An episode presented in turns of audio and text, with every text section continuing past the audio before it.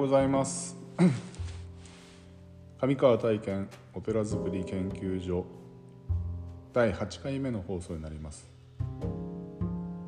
今日は令和3年5月5日水曜日。本日もお勤めの後に朝のお勤めの後に録音してます。え昨日は久しぶりにというか一日休みだったので。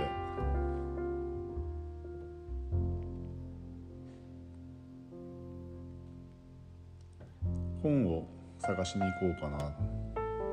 ということで札幌の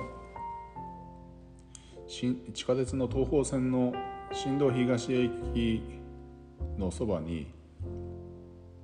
蔦屋がありましてそこに全国でも多分6軒か7軒ぐらいしかないあのシェアラウンジというのがあってでそこのが面白いのは1日、まあ、使用料で2,000円払うと、まあ、そのカフェスペースというかが利用できて、えー、まあ飲み物だったりとか軽食あと、まあ、漫画とか雑誌とかそういうものが自由に読める場所がありましてそこに行ってきました。でそこが面白いのが他の漫画喫茶とはちょっと違うのは今現在売られてる本いわゆる雑誌だったりとか、えー、今いろんな書籍ですね。あのいわゆる書店で売ってる書籍が全部そのシェアラウンジに持ち込みが可能で自由に読めてそういう場所があって、まあ、そこに行って気になってる普段気になってる本を、まあ、立ち読みじゃないですけどもこう自分の席に持ってきて読めるという場所があって。でそこに朝、まあ、10時午前中10時に行って夕方の4時ぐらいまでずっと一日、えー、本を読,、まあ、読み漁ってたというか えー、ザッピングみたいな感じでしてたんですけどもで一冊ですねあの本を買ってきたんですが、まあ、少し話題になってるんですけども、まあ、友人から2人ぐらいから勧められた本「えーと、スマホ脳」という本を1冊買ってきました。なんかそれをについてちょっと今日は話したいなと思って。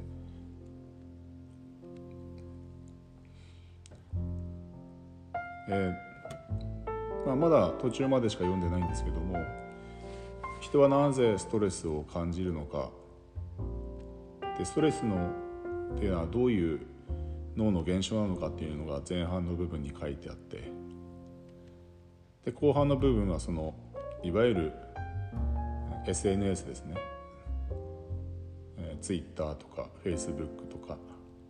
いろんなスマホから えー、得る情報がどういう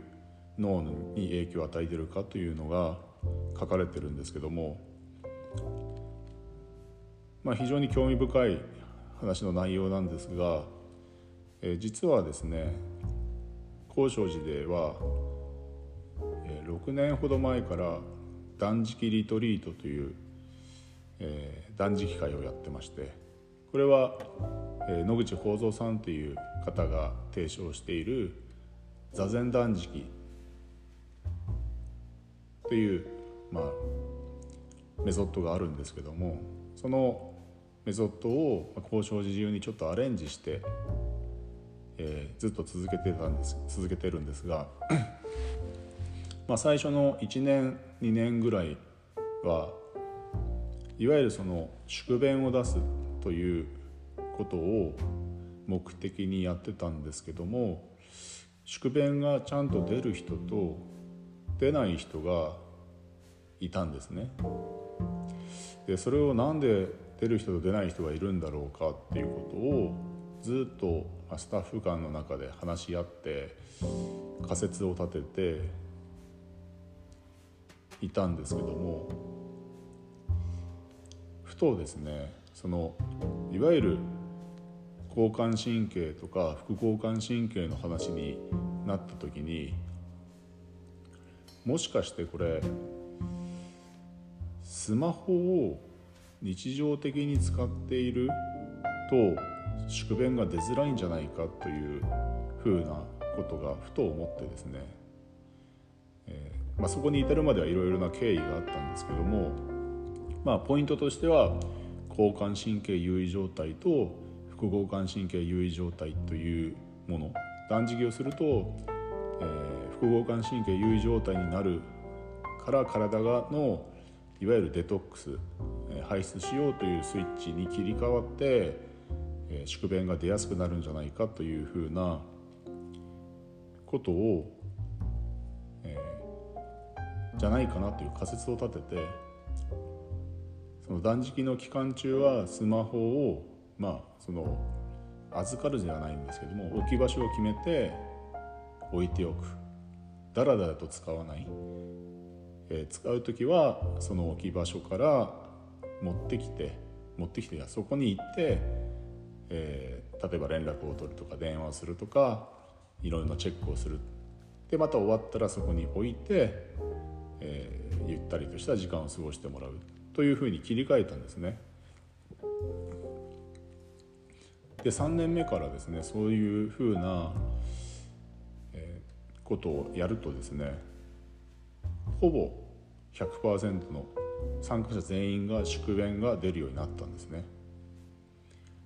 でこれはなかなかすごいことだなと思って自分の体験としても多分そういうことじゃないかな。そのいわゆるスマホっていうのは刺激が強い、えー、目というのは飛び出した神経細胞と言われてるぐらい刺激に刺激を受けやすい。でそもそもそのスマホの中にある、まあ、アプリだったりとか、まあ、いわゆる SNS だったりとかっていうのは結果的にはその人のそういう脳の中の構造をしっかりと研究してどうしたら人は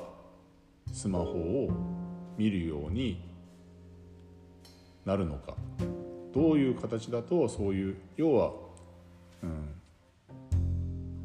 見てもらったりその使う時間が長くならな長くなることによってお金を生み出していくというそういうシステムになってるんでその辺りを、えー、研究まあ何て言うかな研究して形が作られてる。うん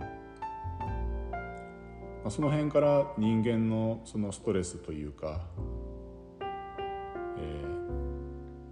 ー、くる、うん、なんていうかな。その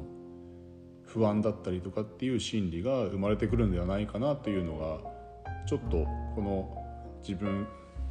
私が自身がやろうとしている現代の駆け込み寺に対して今の現代人のそのストレスの本質というのがもしかするとこういうところにあるのかなというふうに考えてみました。このスマホの本の帯には、まあ、あのいわゆるアップルの創業者であるスティーブ・ジョブズは我が子になぜ iPad を触らせなかったのかというようなそういうコメントが書かれているやはりそこはちゃんとスティーブ・ジョブズはその人にどういう影響が影響が与えるのかっていうことも分かりつつ企業としてのそういうものを生産したんだなということがちょっと感じられました。まあ、新書で売ってるので、まあ、1,000円ぐらいで売ってるのでもし興味のある方は読んでみてはどうでしょうか。え、本日も皆さんが幸せのな一日を送れますようにありがとうございました。